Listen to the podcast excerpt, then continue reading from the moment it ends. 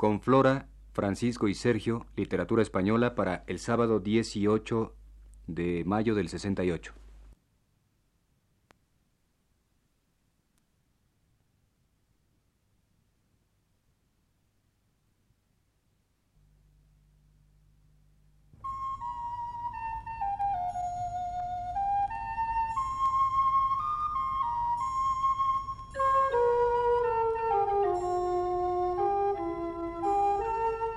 Señoras y señores, les ofrecemos el programa Literatura Española, que prepara para Radio Universidad el profesor Luis Ríos.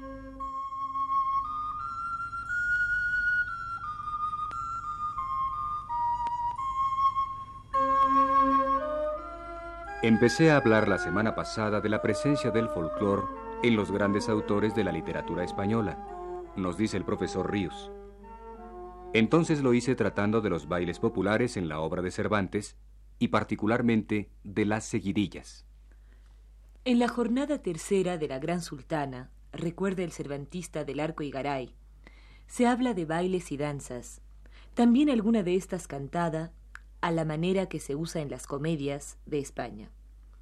Y Cervantes afirma que Alonso Martínez fue su inventor.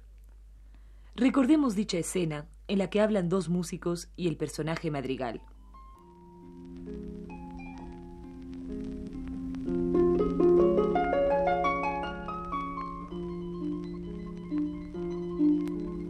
¿Y sabéis vos danzar? Como una mula.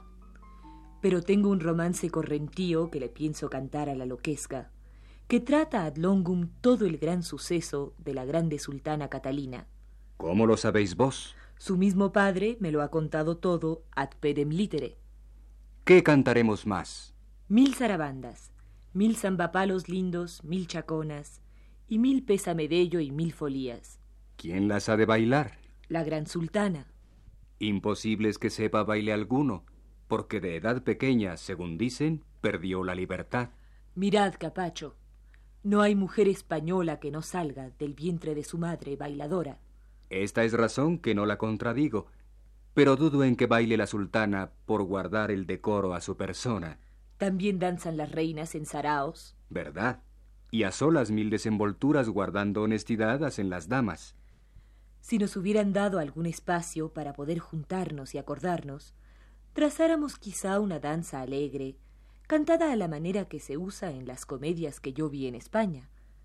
Y a un Alonso Martínez que Dios haya, fue el primer inventor de aquestos bailes, que entretienen y alegran juntamente, más que entretiene un entremés de hambriento, ladrón o apaleado. Verdad, Yana.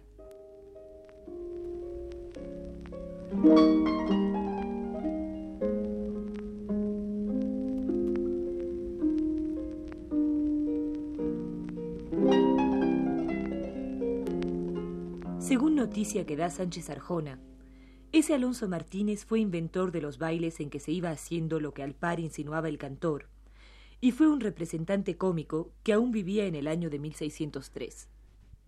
Según José de Leito y Piñuela, las reinas del baile popular fueron sin disputa la chacona y la zarabanda, singularmente esta última, aunque entre ambas había poca diferencia. Según algunos, fue la zarabanda importada de las Indias. Otros la creen inventada en España, y aún se dice que en Sevilla, a fines del siglo XVI, por una histrioniza licenciosa, según testimonio del padre Mariana, el cual la califica de baile y cantar tan lascivo en las palabras y tan feo en los meneos, que basta para pegar fuego a las personas más honestas. Se duele Mariana de que la zarabanda se haya extendido a los lugares respetables y aún sagrados, y dice, Sabemos, por cierto, haberse danzado este baile en una de las más ilustres ciudades de España, en la misma procesión y fiesta del Santísimo Sacramento del Cuerpo de Cristo. Después sabemos que en la misma ciudad, en diversos monasterios de monjas y en la misma festividad, se hizo no solo este son y baile, sino los meneos tan torpes que fue menester se cubrieran los ojos las personas honestas que allí estaban. Había en la zarabanda un movimiento continuo de piernas, brazos y castañuelas. El asunto de sus coplas era picante y amatorio, mezclado con pullas jocosas a los espectadores. El apogeo de la zarabanda fue durante el reinado de Felipe III, pues el cuarto de este nombre la hizo prohibir, cediendo a la presión de gentes asustadizas. Pero aún a mediados del siglo XVII, la zarabanda era una muerta que solía resucitar, ya en los corrales, ya en los mesones, cuando una moza de garbo y tronío sabía piruetearla, cosa que pedían con harta frecuencia los aficionados, cuidándose poco de pragmáticas, ordenanzas, alcaldes ni alguaciles.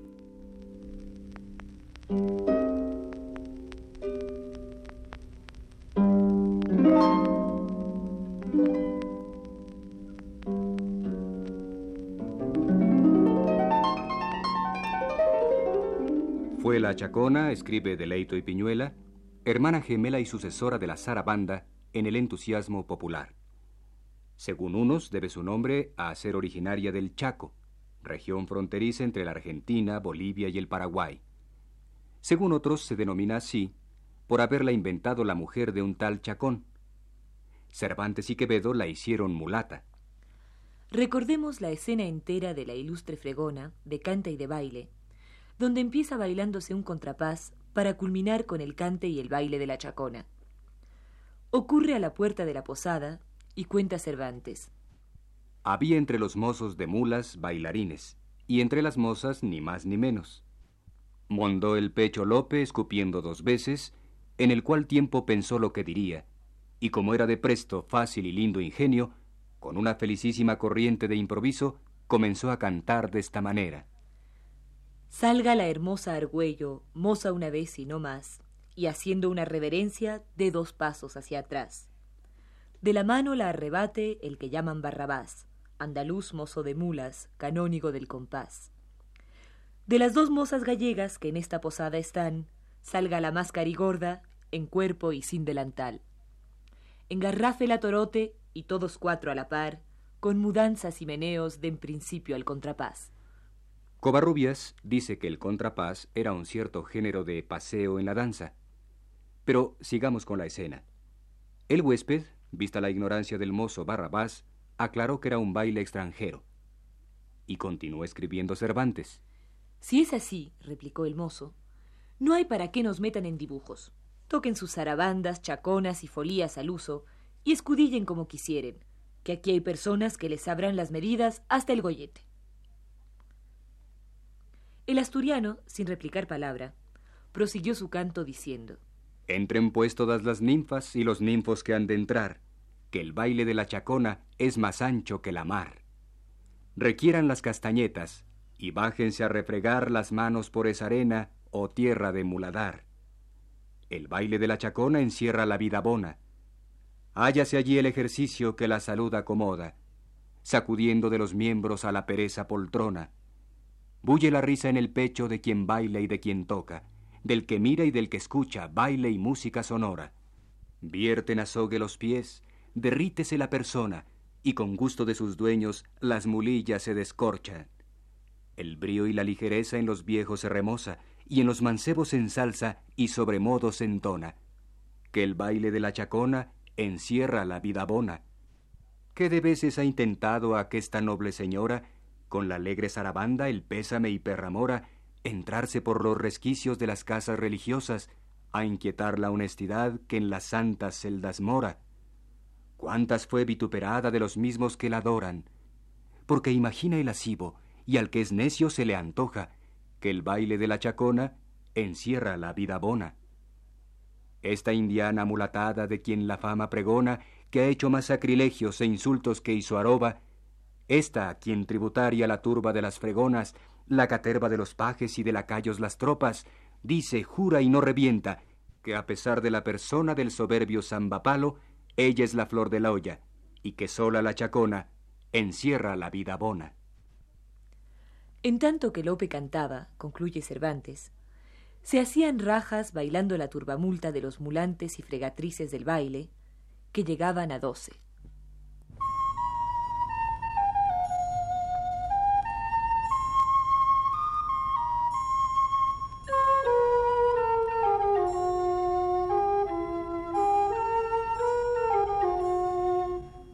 Les hemos ofrecido, señoras y señores, el programa Literatura Española, que prepara para Radio Universidad el profesor Luis Ríos.